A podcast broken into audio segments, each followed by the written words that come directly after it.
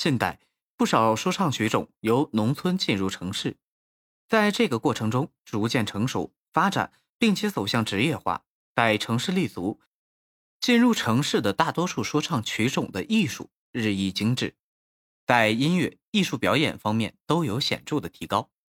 老的说唱曲种在音乐方面大有发展者，以苏州弹词、京韵大鼓等最为突出。京韵大鼓在近代有重大的发展。民国初年有刘宝全、张小轩、白云鹏三大流源。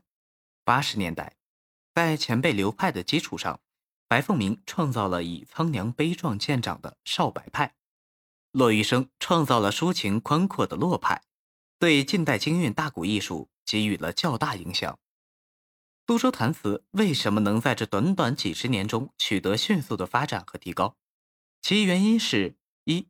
它本身有悠久的历史传统，积累的曲目和腔调都相当丰富。二，它较早进入城市，较早向专业化方向发展。它产生流传在我国经济文化比较发达的江浙地区，为艺人提高自己的文化修养提供了较好的条件，也对艺人的演唱提出了较高的要求。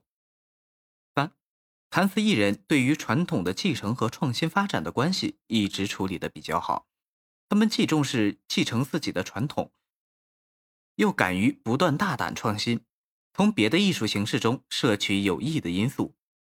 四，特别难得的是道流派之间的相互支持，相互取长补短，以利于各自兼采各派之长而独创新腔。